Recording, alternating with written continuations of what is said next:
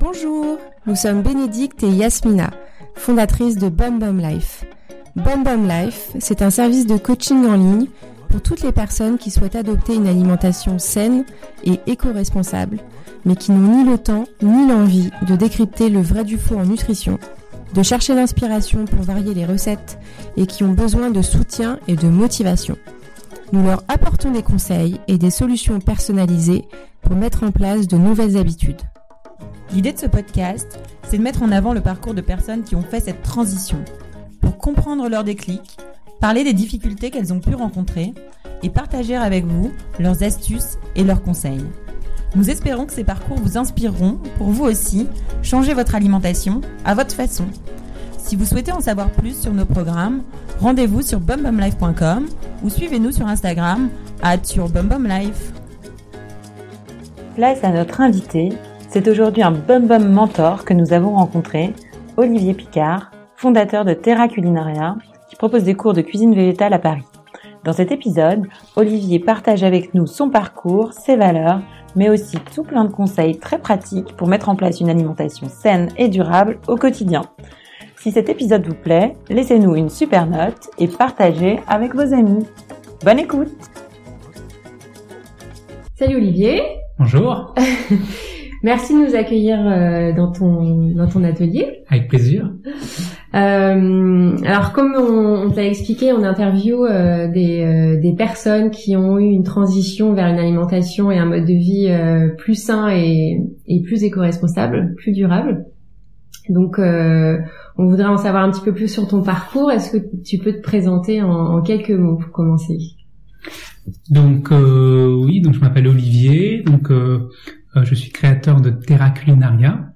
Donc c'est un, un, atelier de cuisine où je forme les gens à cuisiner euh, de manière plus durable.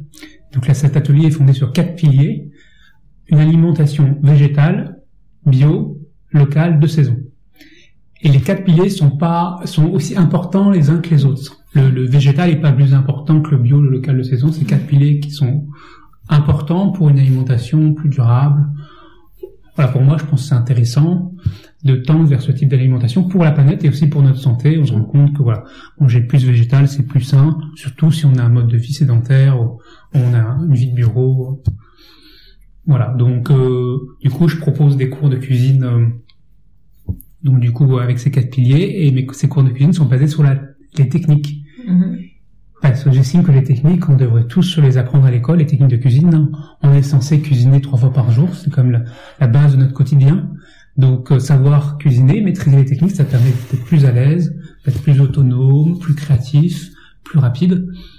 Donc euh, du coup, moi je m'efforce de transmettre ces techniques-là pour apprendre à, donc, cuisiner des aliments sains, mais voilà, grâce à ces techniques, on peut vraiment cuisiner de manière gourmande, créative et rapide, parce que c'est vrai que souvent on se dit qu'on n'a pas le temps de faire une soupe, ça va nous prendre une demi-heure, alors que si on a les techniques, on fait une soupe en cinq minutes. Tu peux nous donner un exemple juste, justement de technique euh, simple euh Très simple, bah si, si faire une soupe, une soupe, c'est des légumes qui cuisent dans l'eau qu'on mixe.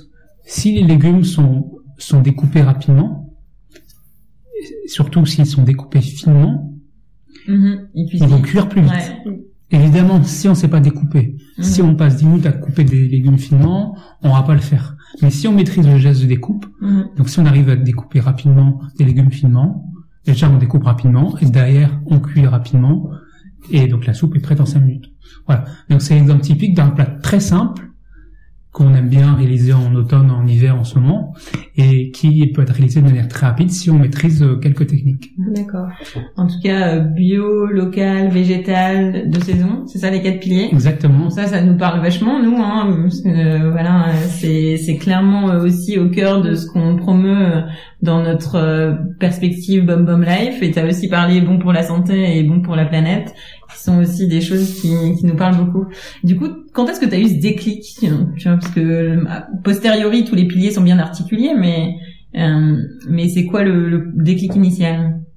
Alors moi, j'ai la chance de, de, vivre dans une famille où on a toujours... Euh, en fait, mon père, quand il avait quand il avait 25, euh, 30 ans, il s'est beaucoup intéressé à, à l'alimentation saine, donc c'est dans les années 70. euh, sont 10-80 et euh, et du coup, euh, moi depuis tout, je suis tout petit, je, je, mange bio. T'as jamais vu de Coca-Cola, quoi euh, ben, Si, évidemment, comme tout le monde, mais c'est pas, c'est pas, on n'avait pas du Coca-Cola à table. Voilà, et on avait plutôt tendance à boire euh, pas des légumes, beaucoup de légumes, euh, des, des, aliments complets. On n'était pas végétarien, on mangeait du le week-end du poisson, de la viande, mais souvent le soir euh, on mangeait végétarien. Le midi, chacun mangeait à la cantine, on mangeait de tout. Mm. Euh, là, je parle quand j'étais enfant, mm. adolescent. À Paris, hein, euh, t'étais à, à Paris. Mm. Voilà. mon père a toujours été dans l'environnement concerné par ce sujet-là, et donc du coup, il a très tôt pris conscience que manger des produits euh, traités, hyper traités avec plein de pesticides, c'était pas sain pour nous. Donc, euh, et manger des aliments complets, il s'est rendu compte que c'était plus nourrissant, donc depuis toujours je baignais dedans. Mm. Et donc naturellement, quand je suis devenu euh, indépendant, je me suis mis à cuisiner comme mes parents cuisinaient. Mm-hmm. Et je me suis mis à prendre des cours de cuisine pour cuisiner, cuisiner de manière autonome. Et, et, voilà, donc euh, ça s'est fait naturellement, en prolongement de ce qu'on m'ont transmis. T'as pas eu de déclic finalement pour aller vers une alimentation un peu plus saine, c'était quelque chose que tu avais déjà depuis tout petit, mais qui est quand même venu devenu ta vie professionnelle. Mhm. Ouais, quand est-ce que, tu as fait le switch euh, finalement professionnel? Est-ce que tu avais fait des études un peu plus euh, classiques que des chefs Ouais, que chef, non?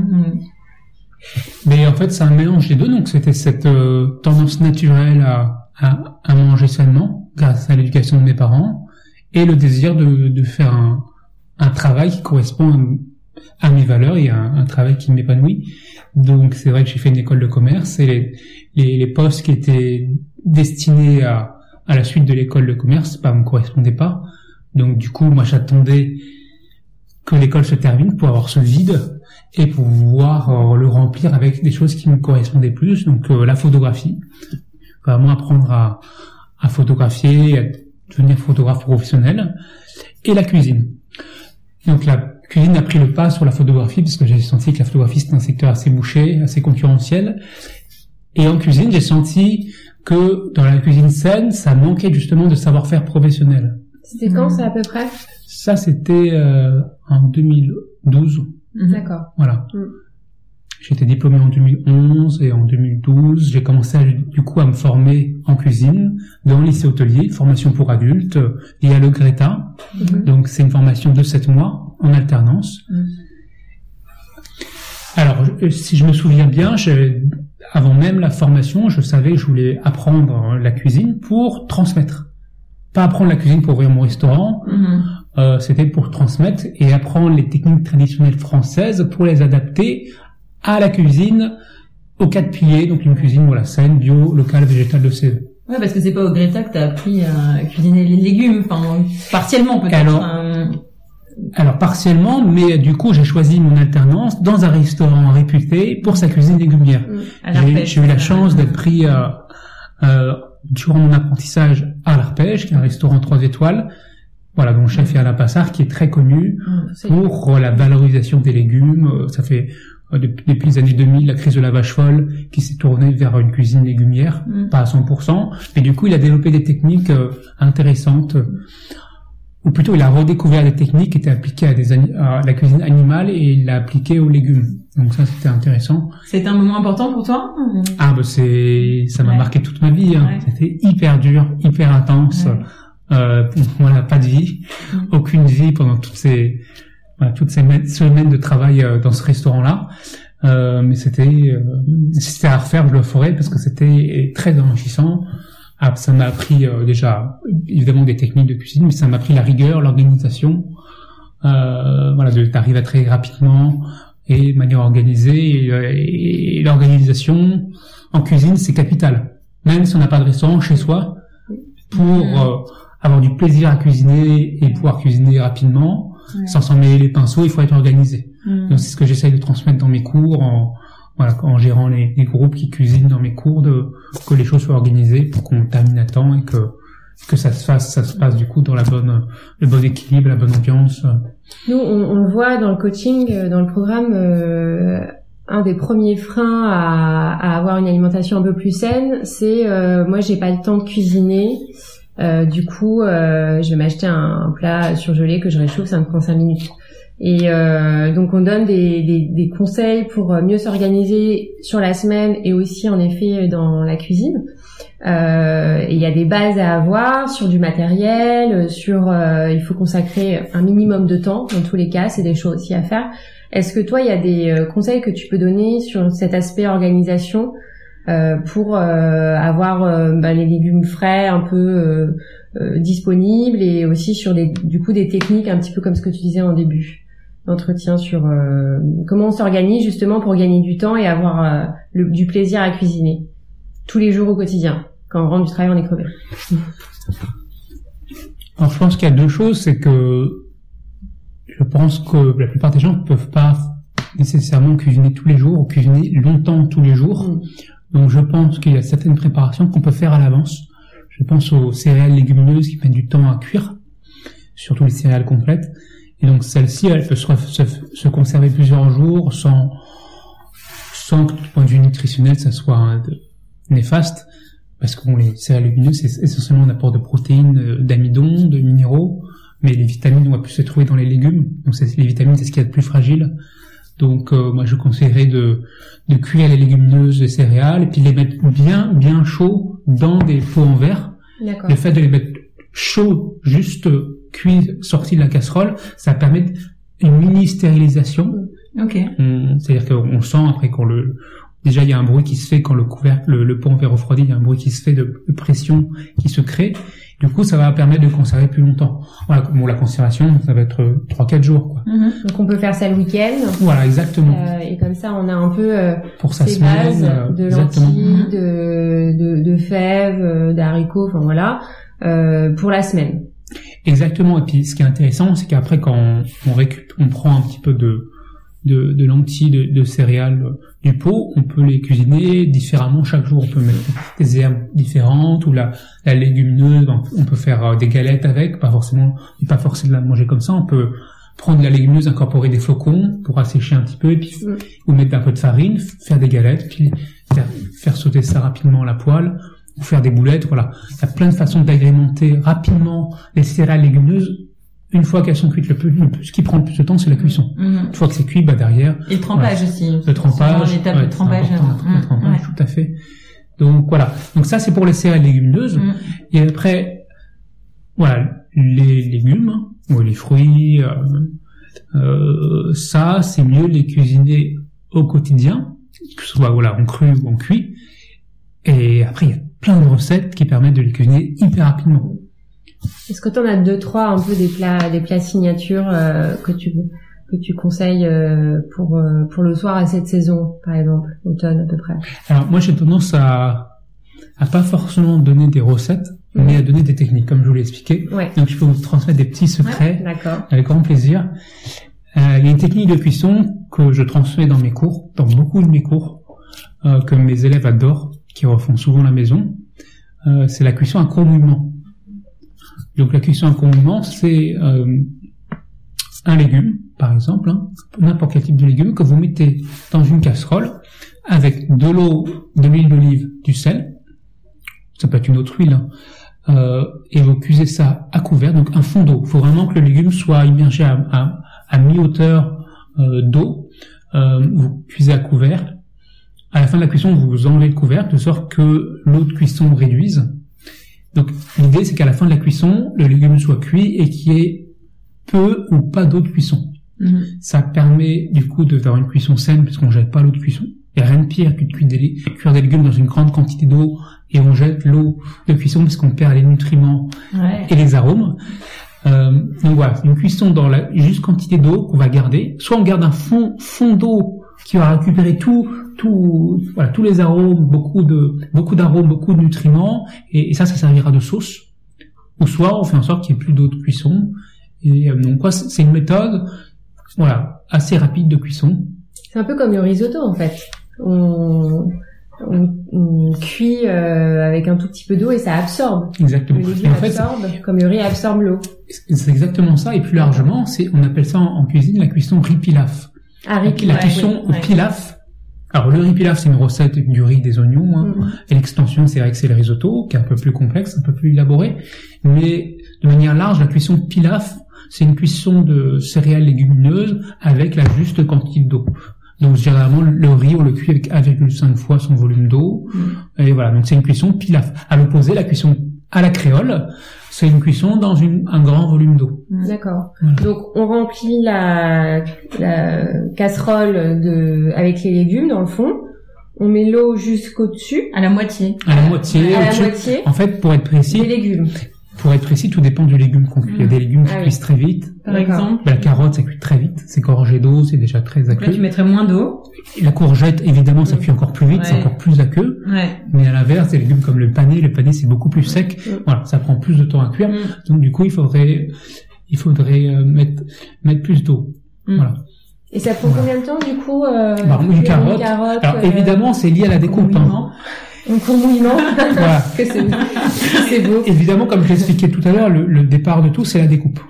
Ouais. Donc, Ouais, c'est voilà. vrai. Évidemment, si on, on met des gros tronçons de carottes, ça va cuire plus longtemps que si on met des, Mm. des, des fins morceaux de Mm. carottes. Donc, tout dépend aussi de, de ce qu'on veut réaliser au final. Mm. Si on- À peu près. pour vous donner un autre idée, des, des, des carottes coupées finement, à courbement, ça cuit en 5 minutes.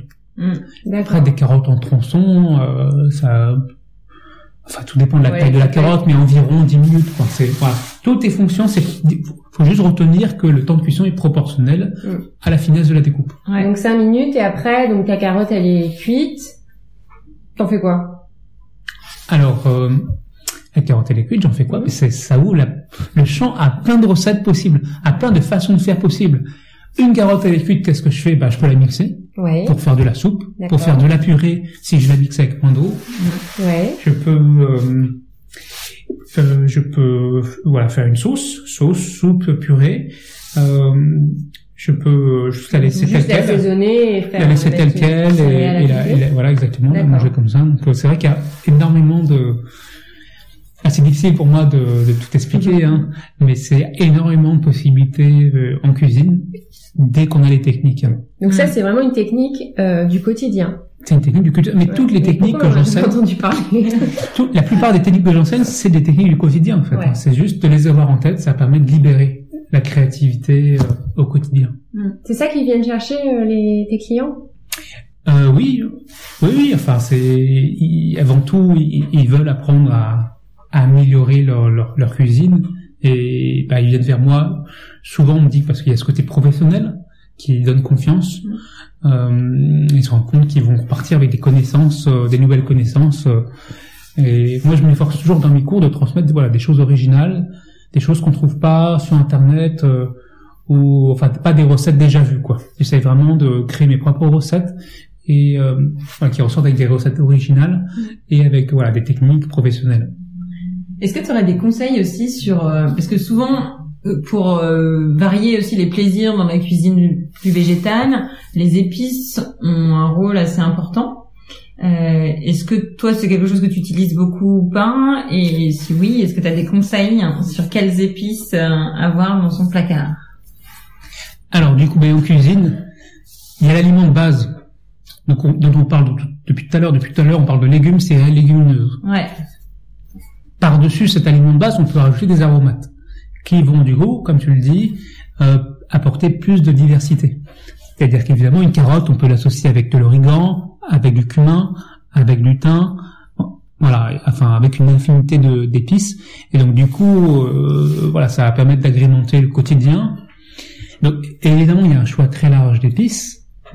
Là, du coup, on est en train de réfléchir à l'association des parfums Mm. c'est-à-dire avec quoi se marie une carotte? Bon, là, je viens de citer. Pour moi, la carotte se marie très bien avec le cumin, ça se marie très bien avec l'origan, avec euh, les épices chaudes, en fait, hein, le curry, euh, euh, le thym, voilà. Après, c'est vrai que moi, je suis dans une démarche, sans être euh, puriste, Mhm. mais de valoriser euh, les, les épices, entre guillemets, locales, parce que les épices, par définition, c'est exotique. Ouais. Donc plutôt de, de valoriser les herbes locales, Ouais. parce qu'en fait, on se rend compte que, que en France, on a énormément de, de plantes euh, aromatiques différentes. Euh, certaines sont méconnues, qui vraiment ont apporté des touches d'originalité euh, à nos plats. Donc l'idée, c'est vraiment de valoriser notre terroir végétal Voilà, nous, avant d'importer des épices d'Inde, même si c'est vrai qu'un bon curry, c'est génial et c'est bien de se faire plaisir avec ça aussi.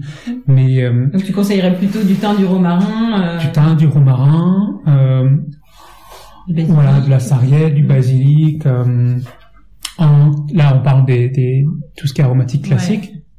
Mais après, on a plein de, de plantes sauvages qui poussent en abondance et qui sont euh, euh, qui sont locales et qui euh, sont qui vont aromatiser vos plats de manière originale. Évidemment, c'est plus difficile de se les procurer, mais je vais donner juste un exemple.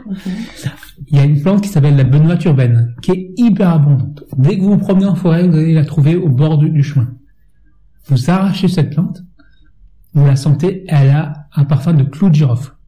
En fait, cette plante euh, a des racines donc qui contiennent euh, de l'eugénol, qui est la même molécule aromatique que le clou de girofle. Et cette plante, je l'ai cuisinée et, et ça vous app- vous apporte un super parfum de clou de girofle euh, dans vos plats.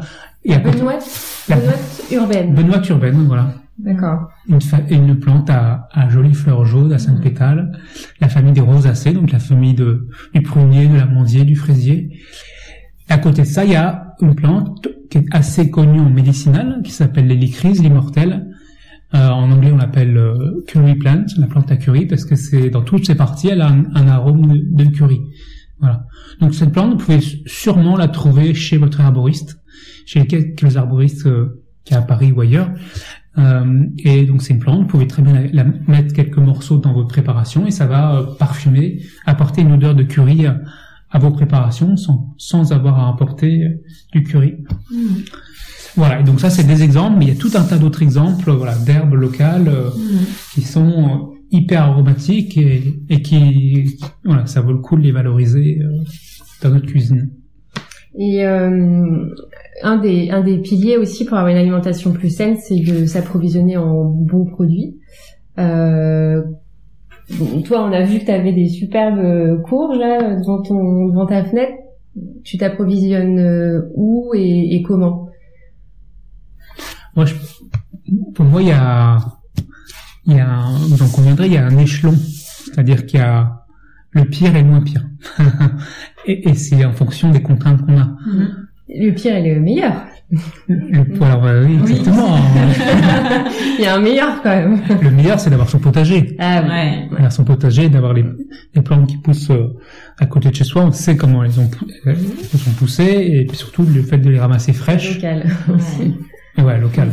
C'est sûr que dès qu'on achète en, en boutique euh, nos légumes, on sait pas trop euh, depuis combien de temps ils ont été euh, ramassés. Donc euh, voilà, Il y a une grosse perte de nutriments en fait Voilà. dans les premiers jours. exactement. Donc euh, donc voilà, après le, le- Le moins Après- pire du coup. euh, après le potager, bah, c'est d'aller Mm. direct chez le producteur, Mm. si on peut. Ou Ce que tu fais toi, du coup? Non. Non D'accord. Quand je suis à Paris, c'est c'est c'est plus compliqué. ouais. Euh, surtout que, enfin voilà, c'est des distances à faire, euh, qu'on n'a pas forcément le temps de faire.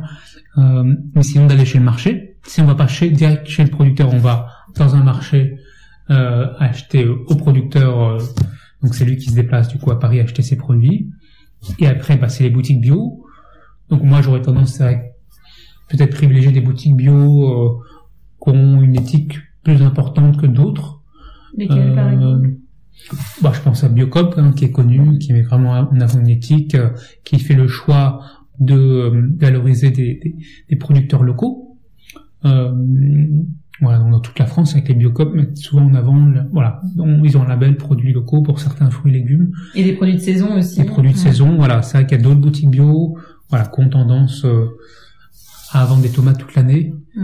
Euh, voilà, donc c'est vrai privilégier le, bah, des lieux, valoriser des lieux qui ont une éthique. euh, euh, voilà, donc je pense que c'est les, c'est un peu les, un peu les différents strates. Donc ouais, c'est vrai que du coup la priorité c'est quand même du bio, voilà, des produits non traités. Pour- Euh, Pourquoi pour toi? Pourquoi mieux Ben en fait, bio, on achète bio, bon, avant tout pour soi, hein, c'est vrai que quand on fait nos courses, c'est aussi pour pour manger sainement nous et, bien nourrir nos proches, mais c'est aussi au-delà de ça, c'est faire en sorte que notre sol, notre terre reste vivante. C'est un pari sur l'avenir, c'est que acheter des produits bio, c'est acheter des plantes qui ont poussé sur des sols qui ont été respectés. Voilà, au maximum. Hein. Les choses sont jamais parfaites. Euh, et l'idéal, évidemment, c'est de connaître le producteur et de savoir exactement comment il produit. Mm. C'est vrai que le bio, c'est un label. C'est le mieux, c'est d'aller au-delà du label et de voir euh, avant tout comment le producteur produit. Mais c'est vrai que voilà, une agriculture avec des pesticides, bah, bah du coup, elle a tendance à, à mettre plein de produits chimiques dans le sol et à détruire la vie du sol. Et la vie du sol, elle est essentielle pour produire des produits de qualité, pour que le sol reste structuré. Si la vie du sol disparaît, le sol va tendance à s'éroder, se, se défaire, et du coup, bah, si un, sol a plus de vie, bah, on peut plus rien faire pousser dessus. Donc, c'est acheter bio, c'est pas juste pour notre plaisir personnel, c'est aussi un pari sur l'avenir, sur la durabilité de, de, notre approvisionnement en, aliment, en alimentation. Euh, toi, tu disais que tu, tu mangeais ou tu manges toujours de la viande ou euh, est-ce que tu as, diminué ta consommation de viande? Euh, Est-ce que tu peux un peu, euh, est-ce que tu as remarqué des effets sur ta sur ta santé au sens large de de ton alimentation? Maintenant, même si tu as une alimentation qui est extrêmement euh, saine depuis tout le temps. Comment tu pourrais un petit peu décrire décrire ton alimentation sur sur ton bien-être? Mais c'est vrai que je suis pas forcément le bon exemple parce que je tout comme tu l'as dit j'ai toujours mangé plutôt sainement. J'ai pas eu de transition. On m'a toujours voilà j'ai toujours reçu une éducation alimentaire saine que j'ai prolongée en étant indépendant. Donc euh, je peux pas témoigner d'un changement majeur puisque j'ai pas eu de changement majeur dans ma vie en termes d'alimentation. C'est-à-dire que j'ai c'est vrai que j'ai fait le choix pour l'instant euh, de pas être à 100% végétarien ou euh, végétalien. Euh, je mange peu de produits animaux, mais voilà, je, je suis pas à 100% pour autant. Donc euh, donc voilà, ça, ça a souvent été le cas ouais, depuis, voilà, depuis longtemps. Mm. Mais du coup, tu vois pas, par exemple, à contrario, quand on mange beaucoup de végétaux, parfois euh, manger un steak, euh, ça peut être très dur en termes de digestion. Tu, ça, ton corps est, est, quand même habitué et tu le sens pas passer. Euh, c'est assez neutre pour toi ou, en fait tu te rends compte euh, de la différence? Non, je me rends pas compte de la différence. Mm. peut-être des repas, des repas festifs, fin d'année etc. Là, c'est lourd, très lourd. Mm. Bon, ben là, c'est aussi parce que c'est très sucré, très gras, c'est les quantités, mm. etc. Il y a d'autres choses qui rentrent en jeu. Donc, euh, donc, je peux pas dire que la différence est flagrante euh, parce que de toute façon, quand je mange de la viande, j'en mange pas beaucoup. Euh, mm-hmm. Est-ce qu'il y a d'autres choses que tu fais qui participent à ton bien-être global au-delà de l'alimentation? Est-ce que tu fais, tu fais, du sport? Est-ce que la rando, du yoga? Ou autre chose, hein, enfin.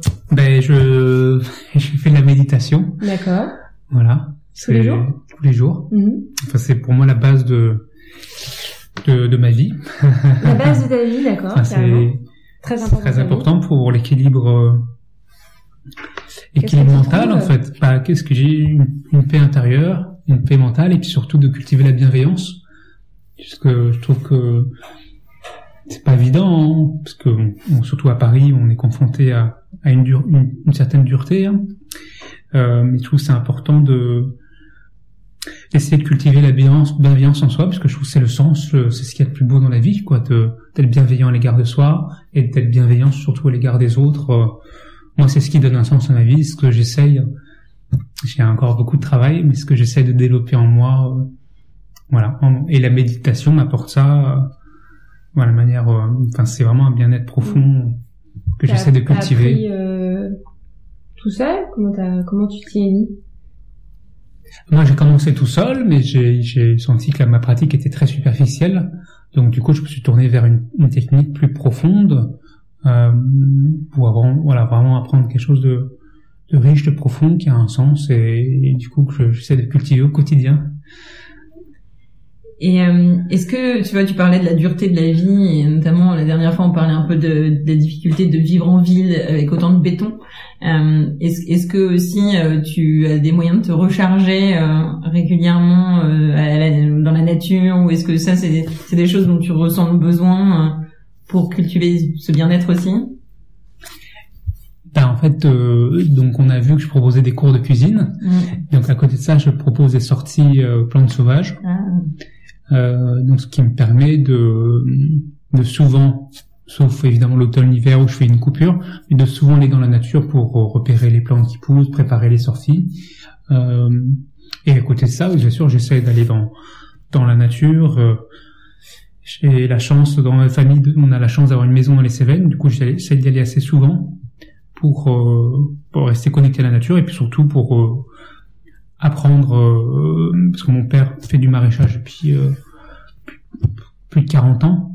Donc il a une grande connaissance euh, de maraîchage, donc j'essaie d'apprendre à, à ses côtés. Et puis surtout, j'essaie de préciser, euh, développer mes connaissances en, en botanique, donc continuer à, à apprendre, à approfondir ce, ce domaine. Et euh, là, on parle de tout ce qui va bien, mais il y a aussi des difficultés parfois. Enfin, est-ce que toi, tu rencontres encore des difficultés pour avoir une vie, euh, voilà, euh, comme tu aimerais l'avoir, euh, saine, éco-responsable? C'est quoi les, pour toi les, points de difficulté majeurs? Le- les points de difficulté pour moi, c'est le, c'est les déchets. C'est le fait bah, de jeter quelque chose dans ma poubelle, de voir que que j'achète des choses qui sont sous plastique, etc. Et donc euh, c'est un travail, euh, voilà, j'essaie de, de, de, de développer, mais c'est voilà, c'est un petit à petit. euh, de toute façon, il faut être bienveillant, mais Avec soi-même d'abord. Avec soi-même, ouais. évidemment, Ouais, c'est bien de- d'en avoir conscience, Ouais. d'essayer d'améliorer ça. Est-ce que d'ailleurs en cuisine tu réutilises par exemple euh, systématiquement les épluchures de carottes, les épluchures de patates douces euh, euh, Je sais pas moi hier je cuisinais du persil plein et j'avais toutes mes tiges de persil et je savais pas quoi en faire. Mhm. Est-ce que tu as des petits conseils hein, de réutilisation justement euh, Moi, je dis toujours, dans un légume, tout se mange. hum, Du moment que c'est comestible, tout se mange. Donc, il n'y a pas de la notion de fan, je la comprends pas. Donc, euh, une fan, c'est une feuille avant tout. Donc, une feuille, c'est très bon. C'est juste qu'il faut savoir la cuisiner. Il faut avoir lecture. Pareil, on revient aux techniques. Hein. Ouais. Donc, du coup, bah, dès que j'achète un légume, je consomme tout. Voilà. Est-ce que tu as une bonne recette de euh, pesto de fan de radis? Parce que c'est mon sujet du moment. J'accumule des des fans de radis, non des, des fans de carottes à vrai dire, plutôt de pesto de fans de carottes. Comment on, on transforme des fans de carottes? Bah, euh, la fan de carotte, est- la feuille de carotte. Voilà, on va- Mhm. on va parler euh, On va valoriser, on va valoriser le produit. C'est vrai que fan, c'est assez péjoratif, mais c'est normal, hein, tout le monde dit fan, mais la feuille de carotte, elle, a, elle est assez fibreuse, mine de rien. Ouais. Donc du coup, en tant que cuisinier, bah, quand on a quelque chose de fibreux, euh, on aura tendance soit à, du coup, à le cuire un petit peu pour attendrir les fibres, et du coup, pour pouvoir le mixer plus facilement au blender. Ah, Voilà. Et du coup, ça va aussi vivifier la chlorophylle.